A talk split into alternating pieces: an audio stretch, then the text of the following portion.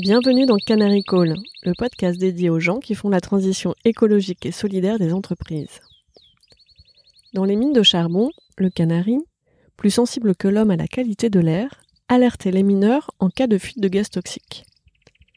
Lorsque le canari s'agitait dans sa cage, cela signifiait que les hommes devaient sortir de la mine en urgence. Je suis Perrine Grua et j'ai créé ce podcast pour amplifier la voix de celles et ceux qui réussissent à conjuguer au présent leurs talents, leurs convictions personnelles, les besoins du monde avec leur métier. Avec Canary Call, mon objectif est aussi de convaincre de miser sur ces canaris qui sonnent l'alerte et agissent juste à temps. Leur engagement est contagieux. En les écoutant, les portes des possibles s'ouvrent et l'envie d'agir nous gagne. Bonjour Arnaud, bonjour Eric. Bonjour. Bonjour Perrine. À l'occasion de son lancement, nous enregistrons aujourd'hui le premier épisode de la série Canary Call dédiée à la Convention des entreprises pour le climat. L'objectif de cet épisode est que les auditeurs comprennent bien l'origine du projet, son intention et ses objectifs. C'est la raison pour laquelle nous nous retrouvons ensemble aujourd'hui avec Éric Duverger, qui est l'initiateur et le cofondateur de l'association CEC pour Convention des entreprises pour le climat, et Arnaud Leroy, qui est président directeur général de l'ADEME, Agence de la transition écologique, qui encourage euh, cette démarche. Réciproquement, si vous étiez un animal, vous seriez lequel et pourquoi? Alors euh, moi, euh, je pense que je serais un golden retriever et je me retrouve dans dans ce chien qui essaye de, de venir en aide aux autres. Alors et moi, je serais peut-être un peu plus aquatique. Moi, je pense que je serais une tortue marine. Un, parce que ah. c'est élégant. Alors c'est, on est un peu loin des sujets euh, de la CEC, e mais en, tout cas, c'est aussi un, un, indicateur, un bioindicateur important de l'état des océans. Et je pense que c'est quand même euh, un grand poumon de notre planète qu'il faut préserver, protéger. Donc euh, voilà, je serai dans cette optique-là avec un, un, rôle de, de, vigie pour cette tortue. Et Arnaud, il me semble que tu as un lien particulier euh, aussi avec la vie maritime. Oui, ah, parce que je suis un, un, juriste en droit maritime et droit de la mer spécialisé en protection environnement marin avant d'être le PDG de Mes études, la première grande partie de ma vie professionnelle, et puis mon engagement politique aussi, qui s'est tourné et fabriqué autour de la mer. Et aujourd'hui, comment est-ce que tu présentes ton métier euh, à tes enfants? Alors, je, je, leur dis que j'essaye de fabriquer, d'aider à la transition écologique pour euh, leur permettre de vivre euh, décemment et correctement sur ben, dans un environnement vivable avec des, des, nouveaux métiers. Et puis, voilà, j'essaie de contribuer à, à un contre-discours par rapport à, à, toutes ces nouvelles anxiogènes qui peuvent recevoir. Et donc voilà, j'essaie de, de, de, de, leur tenir ce discours d'optimisme en disant qu'il y a des solutions. Et mon engagement aussi auprès d'Eric par rapport à la CEC e et euh, ce que j'essaie de faire au niveau de l'ADEME, c'est vraiment guidé par cette volonté de trouver des solutions pour pas tomber euh, et pas baisser les bras. Parce que c'est vrai que quand on lit régulièrement les rapports, que ce soit du GIEC, du, au Conseil au climat, on peut parfois prendre un, petit coup de, de, de, de, marteau sur la tête. Et je pense qu'il faut aussi garder la tête hors de l'eau pour trouver des solutions et promouvoir, se battre pour qu'on puisse les faire émerger. Donc voilà comment je parle à mes enfants. Merci. Et, et, toi, Eric, euh, euh dans, euh, quand il faut remplir les papiers de rentrée des classes, qu'est-ce que qu'est-ce que tu écris dans la case profession?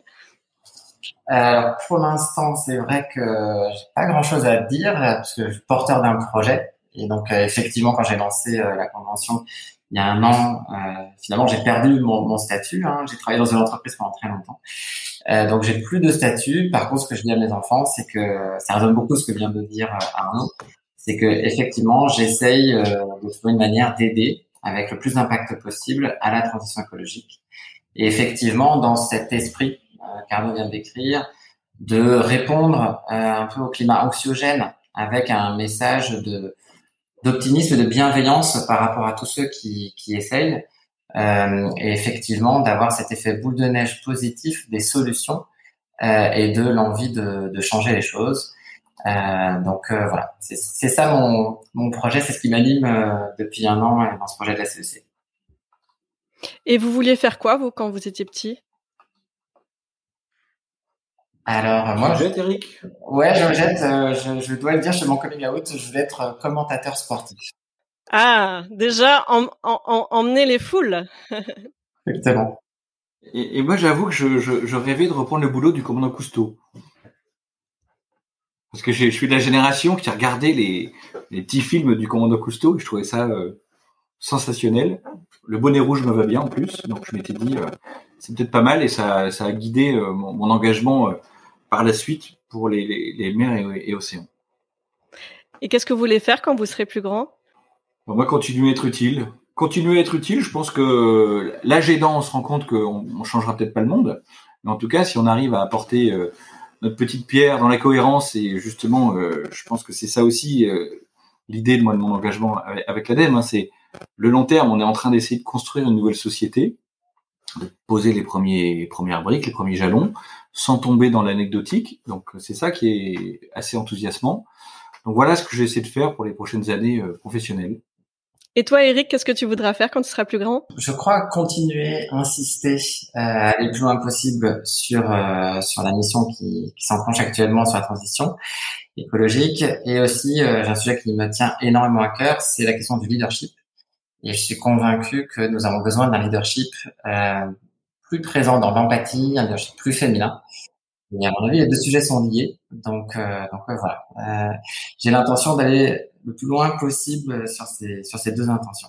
Et donc, tu es justement euh, à l'initiative de la Convention des entreprises pour le climat, qui prône un nouveau modèle de, de leadership. Est-ce que tu peux nous préciser euh, qu'est-ce que la CEC En quelques mots, je dirais que la CEC, c'est tout d'abord un relais par le monde économique de la Convention citoyenne pour le climat. Et ça, ça a été un, mon élément déclencheur.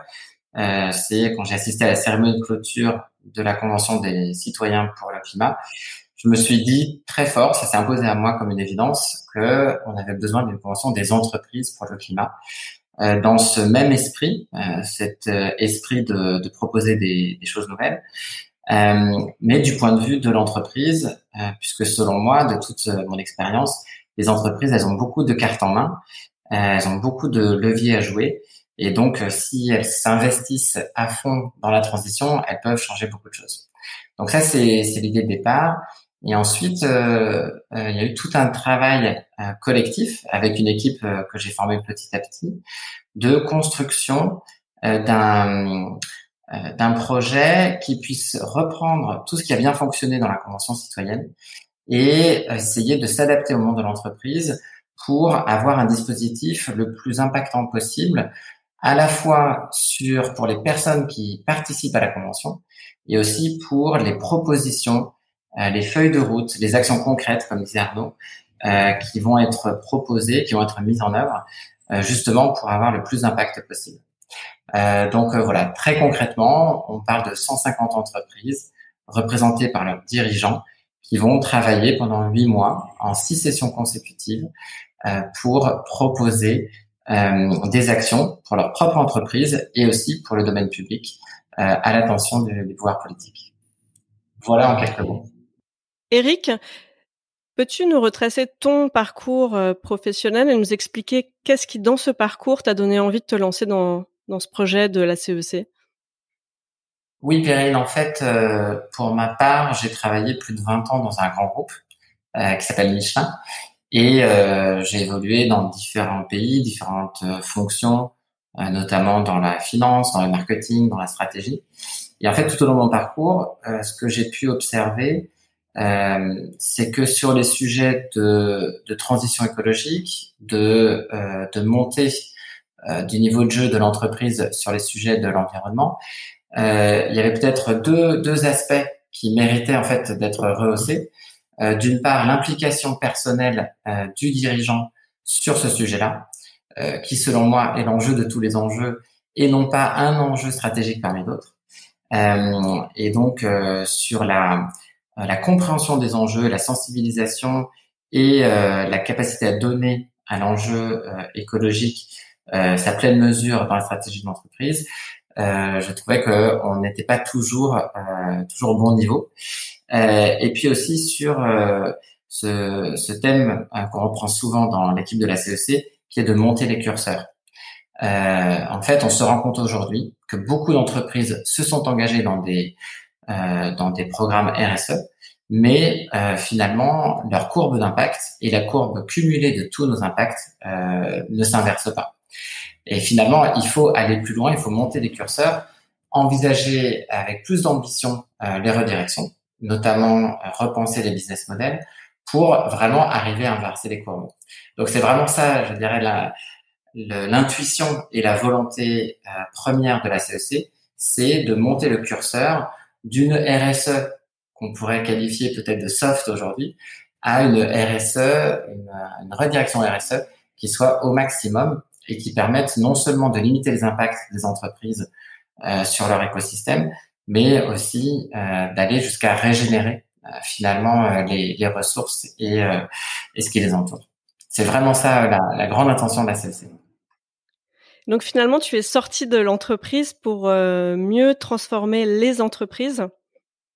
Exactement, Perrine. À un moment donné, euh, j'ai eu aussi une, une, prise de conscience très forte, comme peut-être beaucoup d'auditeurs de ce podcast, euh, du Canari, qu'il y a quelque chose qui n'allait pas, euh, quelque chose dans la trajectoire qui était prise euh, par l'entreprise où je travaillais, mais globalement par, euh, par notre tissu économique, par rapport aux enjeux et à l'urgence en fait euh, de la réaction.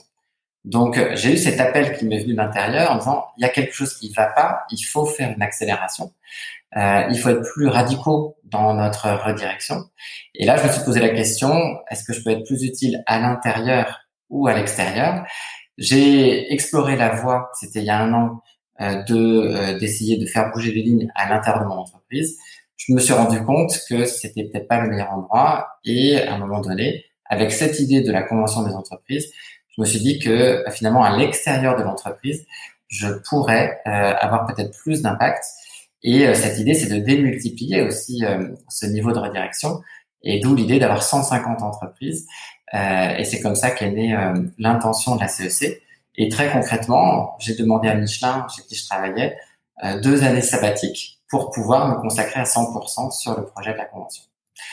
Voilà. Donc euh, ça n'a pas été du tout une année sabbatique qui vient de se passer. Et je pense que l'année qui s'ouvre ne sera pas sabbatique non plus. Mais au moins j'ai l'impression d'être utile à ce sujet qui, me tient à cœur. Donc là, c'est six grands événements euh, sur moins d'une année avec 300 personnes sur chaque événement. C'est bien ça? Oui, c'est ça, parce que le dispositif, on parle de 150 entreprises, donc c'est 150 dirigeants. On leur a proposé aussi d'être accompagnés par des Planet Champions. Donc en fait, c'est un binôme, une personne qu'ils désignent dans l'entreprise pour les aider à réaliser la transformation euh, organisationnelle euh, et aussi les accompagner dans le parcours qui est très exigeant au niveau de l'investissement temps. Euh, donc on a, euh, notamment sur la première session, on avait 80 Planet Champions euh, qui sont venus participer. Euh, et puis, on a une équipe de 70 bénévoles euh, qui, en fait, ont, organisé l'événement. Donc, au total, ça fait effectivement un dispositif avec 300 personnes.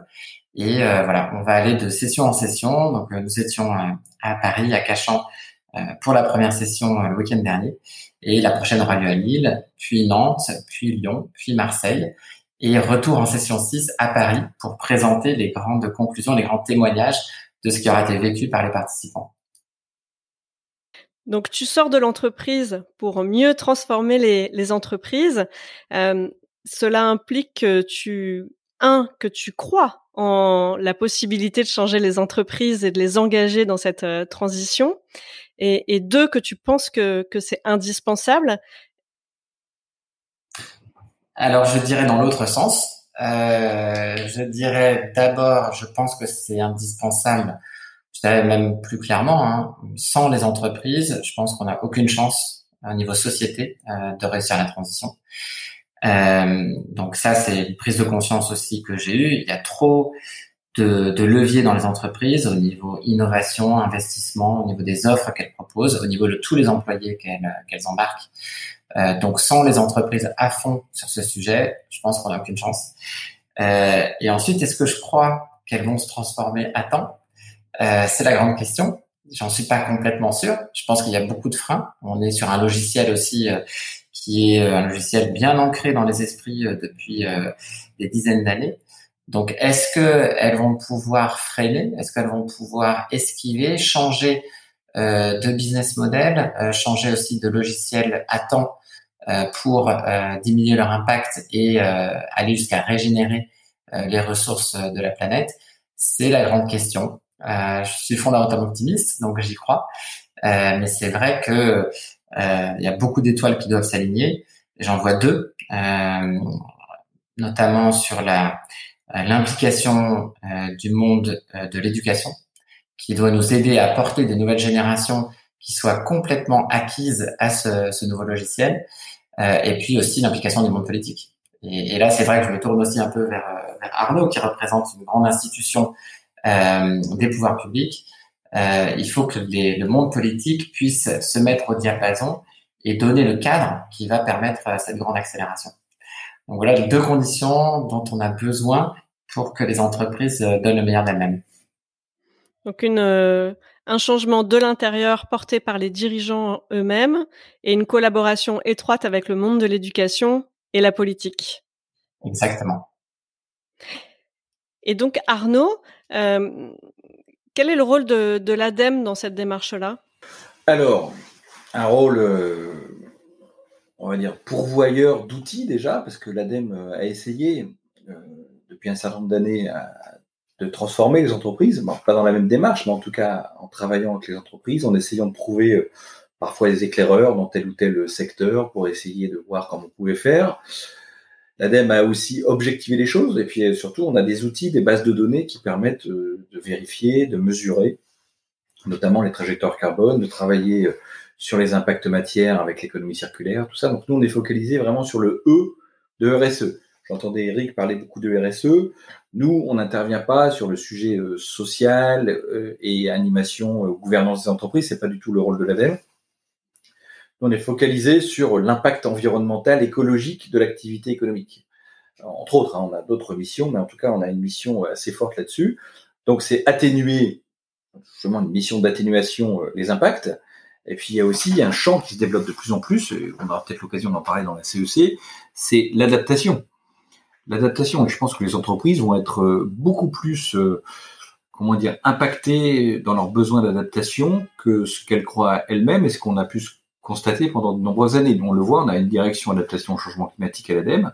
On a de plus en plus de sollicitations du monde économique pour voir un peu euh, quelle méthodologie, quelle animation mettre en place pour regarder, par exemple, hein, à l'horizon 20, 30 ans, quel sera le devenir de telle ou telle commodité, matière première, qui serait peut-être impactée. Donc voilà, nous on arrive avec euh, un historique, un nom, une posture institutionnelle assez forte, hein, euh, l'agence de la transition écologique, ça a été dit tout à l'heure en, intro, et je pensais que c'était important qu'on puisse mettre ça à disposition aussi d'une initiative privée qui vise à, mobiliser, on va dire, l'essence citoyenne des entreprises.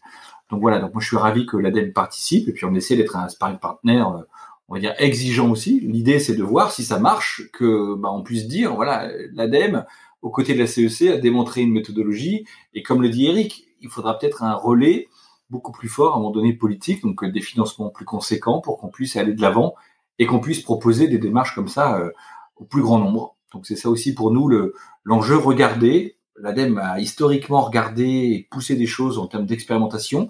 Là, c'est une forme d'expérimentation à destination des entreprises si ça marche bien et qu'on est au rendez-vous des résultats sur des changements euh, internes aux entreprises, euh, d'animation euh, territoriale également, il faudrait qu'on puisse embarquer ça à beaucoup plus grande échelle et on sera, j'espère, le, bon outil. Si on prend le, jargon de l'innovation tech, c'est un peu pour vous faire l'expérience de ce qu'on appelle un POC, Proof of Concept, de tester à petite échelle, enfin déjà sur 300 euh, personnes, euh, avant de déployer plus largement Vous, pour la c'est un peu ça, hein. c'est euh, foncièrement ça.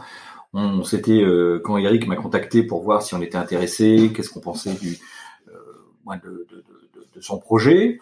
Moi, j'ai toujours été plutôt allant en étant positif, parce que je trouve c'est super intéressant. D'ailleurs, un hyper courageux, déjà quelqu'un qui quitte son boulot pendant deux ans pour essayer de contribuer et d'apporter une solution un peu de bien commun. C'est un peu ça l'idée aussi. C'est déjà à saluer. Et donc là, on regarde, et si ça marche, et je suis sûr que ça aura de l'impact, on sera en capacité, j'espère, d'essayer de, promouvoir une expérimentation à beaucoup plus grande échelle, parce que on est à 160 euh, aujourd'hui structures qui s'engagent dans ce programme. Vous savez qu'on est à plusieurs dizaines de milliers, centaines de milliers d'entreprises potentiellement euh, à faire évoluer dans notre pays. Et ce que j'ai apprécié beaucoup aussi dans le, dans le projet, c'est le fait que quand on parle de transition, on est toujours, vous savez, sur des, problématiques liées à l'énergie renouvelable. Donc, on va retrouver des boîtes du solaire, éventuellement de l'éolien ou euh, de l'efficacité énergétique, euh, de l'économie circulaire. Là, on a des structures qui font de tout, avec une variété de tailles très intéressante. Donc, du coup, la POC, bah, le POC, comme vous le dites, eh ben, il sera quand même euh, très robuste, très robuste, et on ne sera pas sur quelque chose qu'il faudra retester pour voir si ça marche vraiment. Et donc Arnaud, tu es, si j'ai bien compris, tu es membre du comité des garants. En quoi est-ce que ça consiste euh, Qui sont les autres présents dans ce comité?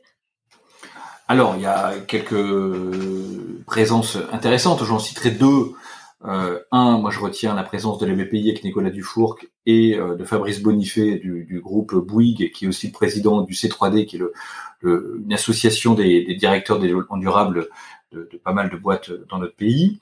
Donc notre rôle, c'est d'assurer, en tout cas moi c'est comme ça que je, que je, vois mon rôle en tant que garant. Il y a deux aspects. Il y a un aspect à destination des promoteurs, Eric notamment, et de son équipe, parce que je pense qu'il y aura des moments de solitude et qu'il faudra qu'on soit là pour pas qu'ils soient découragés, qu'on sache tendre la main et puis le, le, côté un peu booster, je dis pas grand frère, mais en tout cas euh, l'épaule sur laquelle on pourra euh, verser quelques larmes parce qu'il y aura certainement des passages un petit peu compliqués. Et l'autre aspect, c'est de s'assurer que c'est robuste, robuste et qu'on n'est pas dans une, une énième tentative euh, d'animation qui, parce qu'on veut aller au bout, on, on sera dans ce qu'on appelle vulgairement du greenwashing. Donc voilà, c'est ça aussi euh, l'enjeu. Je pense qu'il faut qu'on sorte de ces postures-là, et c'est un peu comme ça que moi j'ai présenté euh, le, comment je concevais mon rôle en tant que garant à Eric, qu'il a accepté. Donc c'est vraiment ça, à mon avis, l'importance du collège des, des, garants, du comité des garants.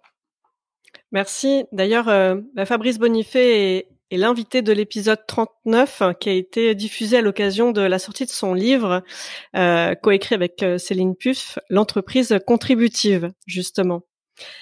Et, et, et d'ailleurs, euh, tout à l'heure, Eric, euh, tu as insisté sur euh, le fait que il y avait vraiment la dimension contenu, sensibilisation des dirigeants, et également l'accompagnement finalement de la transformation individuelle des, dirigeants.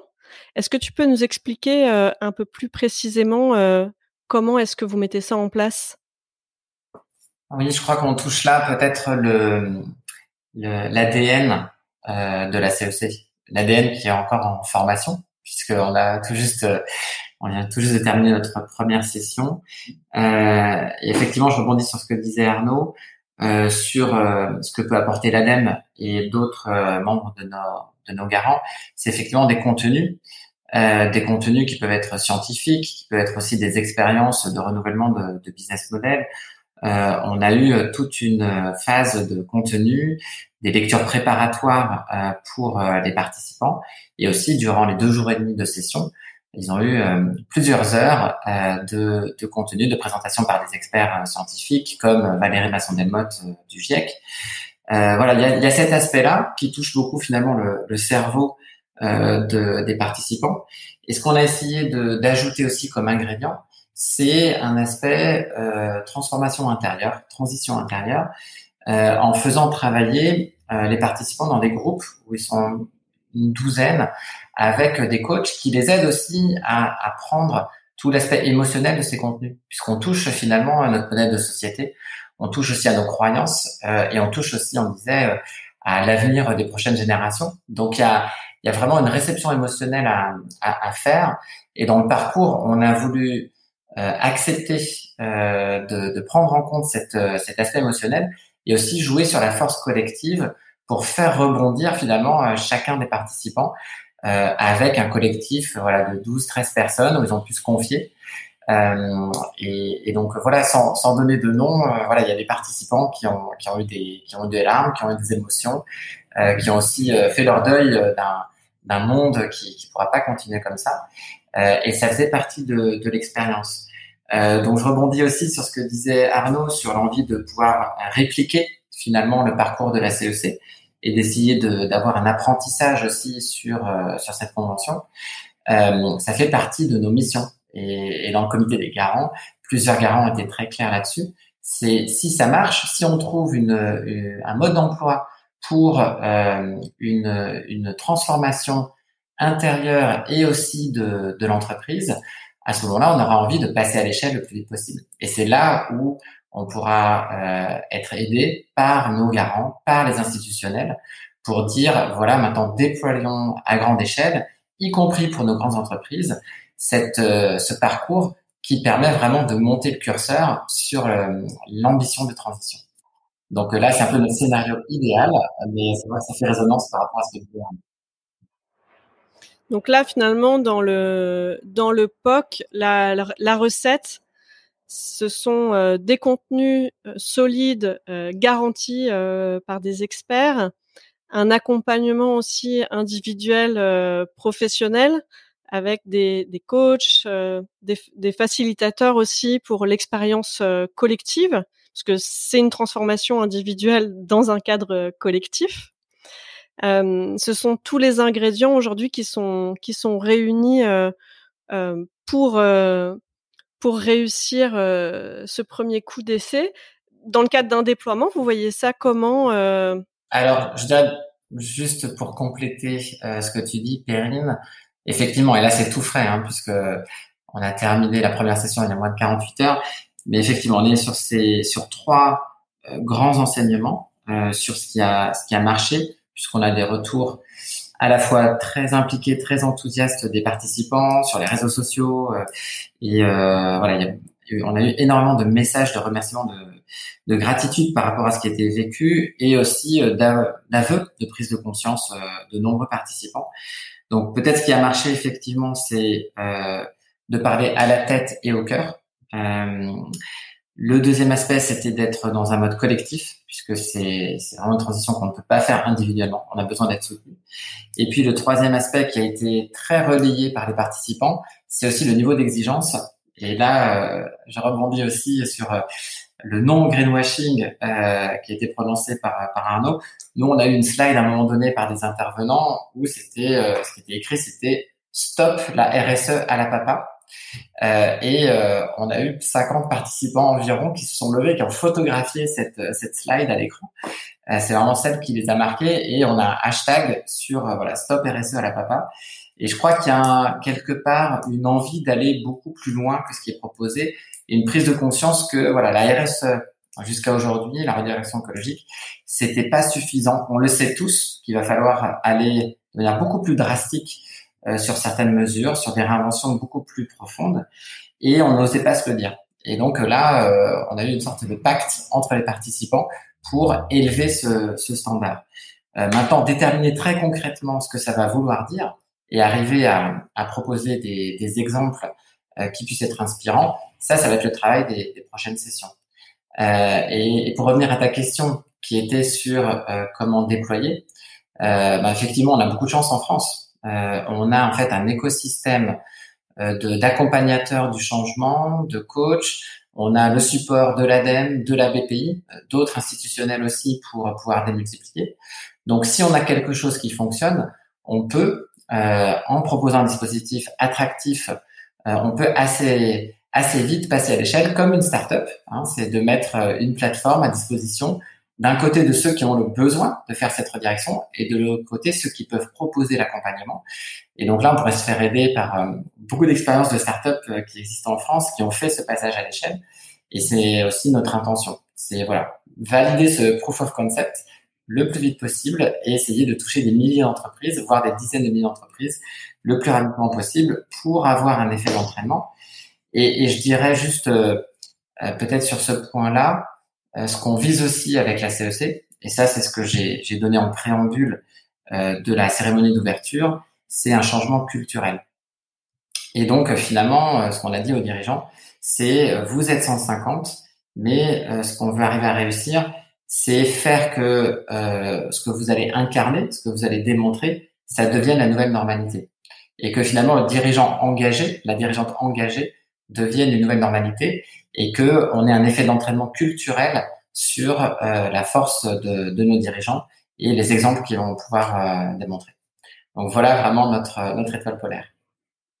Si je comprends bien, euh, votre intention, c'est faire sortir aussi la RSE d'un silo d'expertise, d'un département à part en soutien au business pour vraiment mettre la démarche au cœur complètement de la stratégie d'entreprise, au cœur du business model, et finalement le faire porter par le dirigeant directement, et ensuite en transversal sur l'ensemble des métiers versus un département à part. Complètement. Et là, on a eu euh, un témoignage très concret euh, de Franck Gervais, qui est le, le, dirigeant de Pierre et Vacances Center Parks, qui était accompagné de sa directrice RSE, qui s'appelle Émilie Ries. Euh, et donc tous les deux, ils ont porté un témoignage euh, très clair sur cet aspect-là, qui est euh, on peut plus cantonner la RSE à un département, surtout pas à la communication, ce qui est le cas malheureusement trop souvent. C'est finalement, ce que disait Franck, c'est qu'il y a tellement d'aspects dans le business de Pierre et Vacances, par exemple, hein, au niveau immobilier, au niveau des offres qui sont portées, au niveau de la nourriture euh, et au niveau de l'expérience qui est proposée euh, à tous les clients, euh, tellement d'aspects qui sont concernés par euh, une redirection, une transition, qu'en fait, il faut pas que ça soit un silo auquel on pense après coup. Il faut que dans toutes les décisions qui sont prises par les différents départements, cette question-là, elle vienne dès le départ euh, en disant comment on va faire différemment. Et euh, donc voilà, il a lancé un programme de, de transformation euh, à l'intérieur de l'entreprise, 14 euh, 000 employés, qui s'appelle Réinvention. Et c'est justement pour faire ce que tu viens de décrire, faire que la fonction RSE soit finalement qu'elle n'existe plus parce qu'elle va être en transversale dans toutes les fonctions cœur de l'entreprise. Arnaud, euh, tu disais que finalement, si euh, le coup d'essai euh, de la CEC fonctionne, l'idée c'est de le déployer ensuite. Qu'est-ce que ce serait un succès pour toi? Quels sont les, les résultats escomptés, attendus? Qu'est-ce qui te fera dire ouais c'est un succès, faut déployer Comment dire Je pense la, la, boussole, on parle au monde économique, donc elle, elle est de trois ordres. Il y, a, il y, a, une boussole écologique claire qui mmh. serait euh, sur euh, comment dire des, des baisses euh, d'émissions de, de, de, gaz à effet de serre documentées et massives. Donc on parlerait d'un truc de 25-30%, en tout cas des des plans et des plans d'action qui sont potentiellement mis en œuvre. En tout cas, ça c'est important. Deux, euh, il en va de même pour tout ce qui est matière, un petit peu sur le côté biodiversité, même si c'est pas le, champ d'action principal de l'ADEME. En tout cas, c'est devenu quand même très lié à toutes nos problématiques. Et le dernier point, parce qu'on parle à des entreprises, c'est que ces entreprises-là soient toujours rentables et toujours dans une en, vie d'un point de vue économique, qu'elles soient pas euh, comment dire, tributaire de subventions. Ou euh, c'est ça, je pense aussi l'important, c'est de démontrer que un, on peut être compétitif, faire des profits, parce que je pense que c'est aussi important de le rappeler qu'on s'adresse à des, des, structures économiques, donc qui ont besoin de, de vivre et de survivre, pour pouvoir payer des salaires décents, euh, certainement euh, d'accompagner et de s'assurer du bien-être au travail de leurs salariés. Donc voilà, nous, ça sera un petit peu les, les indicateurs qui seront mmh. vraiment les, les, les regarder notre côté et voir, parce que c'est aussi important ce que vient de dire euh, Eric par rapport au profil des gens qui sont engagés dans la convention. En tout cas, ceux qui vont le suivre, qui, entament ce parcours. On n'est pas du tout dans le, truc classique où, en gros, on fait un séminaire commun avec les directeurs des développements durables ou euh, la personne en charge des RSE. Là, vous avez des, des dirigeants de premier ordre, qui sont parfois les PDG de leur structure, qui prennent du temps pour venir euh, chercher et comprendre par où aller, comment se réinventer, comment se réorienter au regard des contraintes qu'on connaît de plus en plus sur la transition écologique. Donc voilà, on est dans vraiment quelque chose de nouveau. Donc il y a le côté aussi ambassadeur qu'on pourront jouer ces, ces dirigeants. Donc voilà, c'est des choses sur lesquelles nous on travaille déjà, hein, des communautés, un petit peu de personnes qui ont entamé des transitions, peut-être beaucoup moins fortes, mais en tout cas qui démontrent qu'on peut toujours être compétitif, rentable, attractif en termes de recrutement, en faisant aussi ces, ces parcours de, transition. Donc voilà, nous, un petit peu les éléments sur lesquels on sera euh, vigilant et on, on, sera vraiment aussi très, très, euh, on va dire, attentif au côté euh, greenwashing. Je pense que ça a été dit, hein, le, la RSE à la papa, je n'aurais peut-être pas qualifié comme ça, mais on voit très bien que pendant très longtemps, on a soit commencé des choses qui parce qu'on a une crise de telle ou telle euh, matière première euh, deviennent moins importantes, moins conséquentes. Donc là, on est dans une transformation beaucoup plus systémique. Donc nous, on sera vraiment attentif à ça et voir si ça marche. Est-ce qu'on peut en, retirer de notre côté Pour rebondir sur ce que vient de dire Arnaud, euh, c'est très important, ça on l'a senti de la part des dirigeants. quand on leur demande pourquoi vous êtes engagé à, à donner 12 jours pour la planète, c'est quand même énorme dans l'agenda d'un dirigeant. Euh, et c'est vraiment euh, sur cet aspect, c'est deux aspects en fait, l'attractivité du recrutement. Certains dirigeants se rendent compte qu'ils ne peuvent plus attirer euh, les nouvelles générations s'il n'y a pas une politique RSE, une politique de redirection qui est vraiment ambitieuse. Et, et là, tout de suite, les jeunes générations sentent si on est plutôt côté greenwashing ou s'il y a de la sincérité. Et puis, beaucoup de dirigeants l'ont dit, hein, la motivation des employés. Elle est euh, sur un projet euh, profond euh, de redirection, elle est, elle est décuplée. C'est une expression qu'ils ont utilisée. Et donc, ils sont là aussi pour donner du temps et mettre leur agenda finalement à la hauteur de l'importance de ces leviers pour leur entreprise. Donc, c'est aussi ça qu'ils veulent trouver. Et s'ils retrouvent finalement ces 12 jours sont bien investis pour eux parce qu'ils vont pouvoir donner plus de, de moteur en fait à leur, à leur entreprise. Donc on se projette dans le succès. Euh, la première édition euh, est finie, ça a bien fonctionné. Quelles sont les prochaines étapes? Je dirais, on commence à se poser la question dans l'équipe de la CEC et on voit en fait euh, si on se projette. Et c'est vrai que c'est quasiment, c'est un peu tôt pour le faire, mais en même temps, si on n'a pas cette cette intention, c'est difficile aussi de garder le, le, mouvement en fait pour les, les mois qui viennent. on a vraiment, on voit deux deux versions de la diffusion. Euh, je vais prendre peut-être la métaphore du sachet de thé, euh, un sachet de thé qui va se diffuser finalement dans, dans la tasse. Euh, ah oui, qui avait utilisé Maud Bailly euh, Exactement. au sujet du, du digital chez Accor. Exactement. Qui est aussi une invitée du podcast. au tout début du podcast, ça m'a aussi beaucoup marqué. Donc cette métaphore du sachet de thé, elle s'applique assez bien euh, à ce qu'on essaye de faire.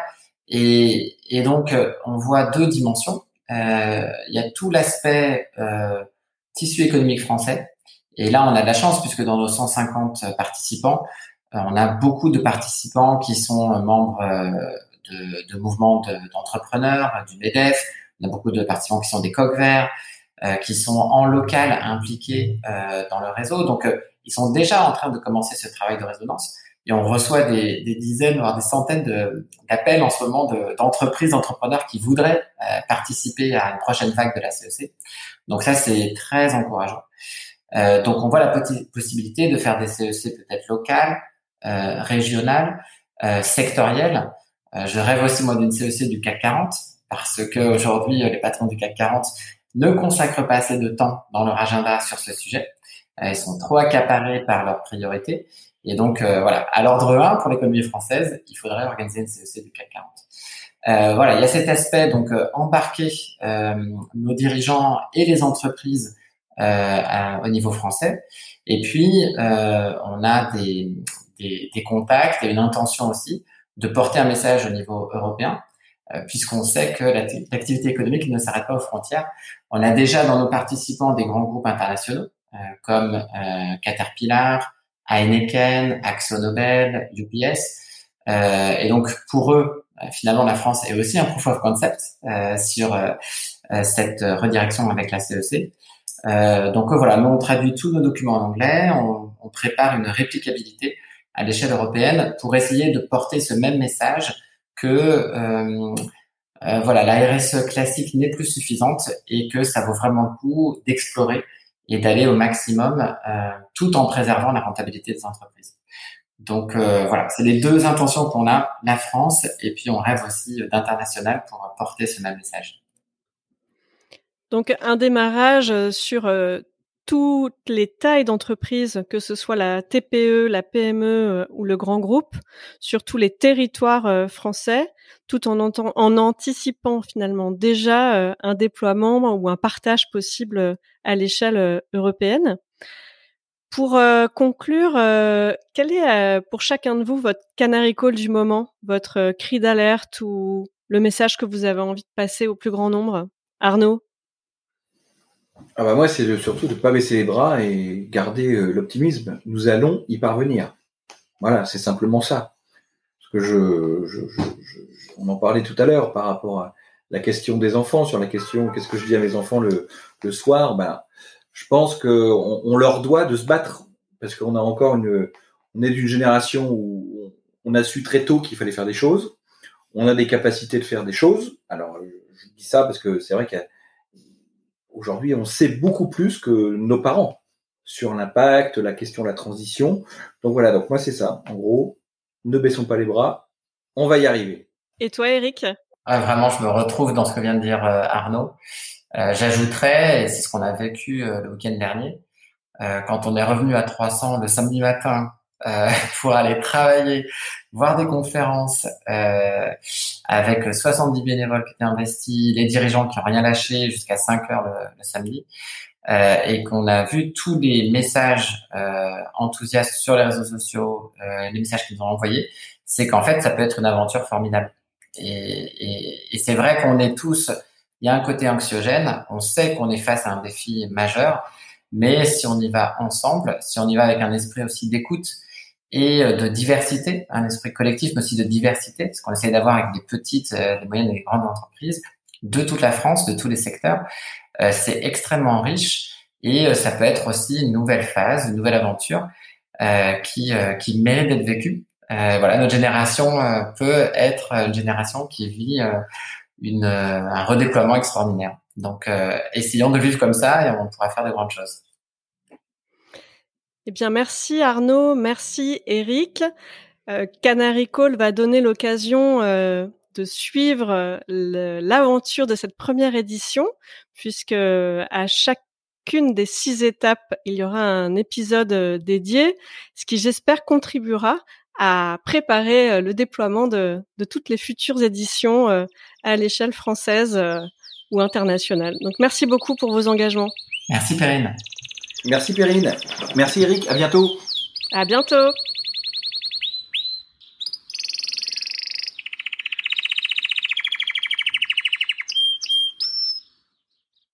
Merci pour votre écoute.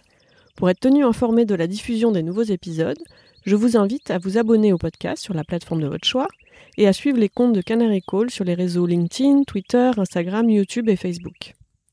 Pour amplifier la voix de mes invités, n'hésitez pas à commenter, partager ou même offrir vos étoiles.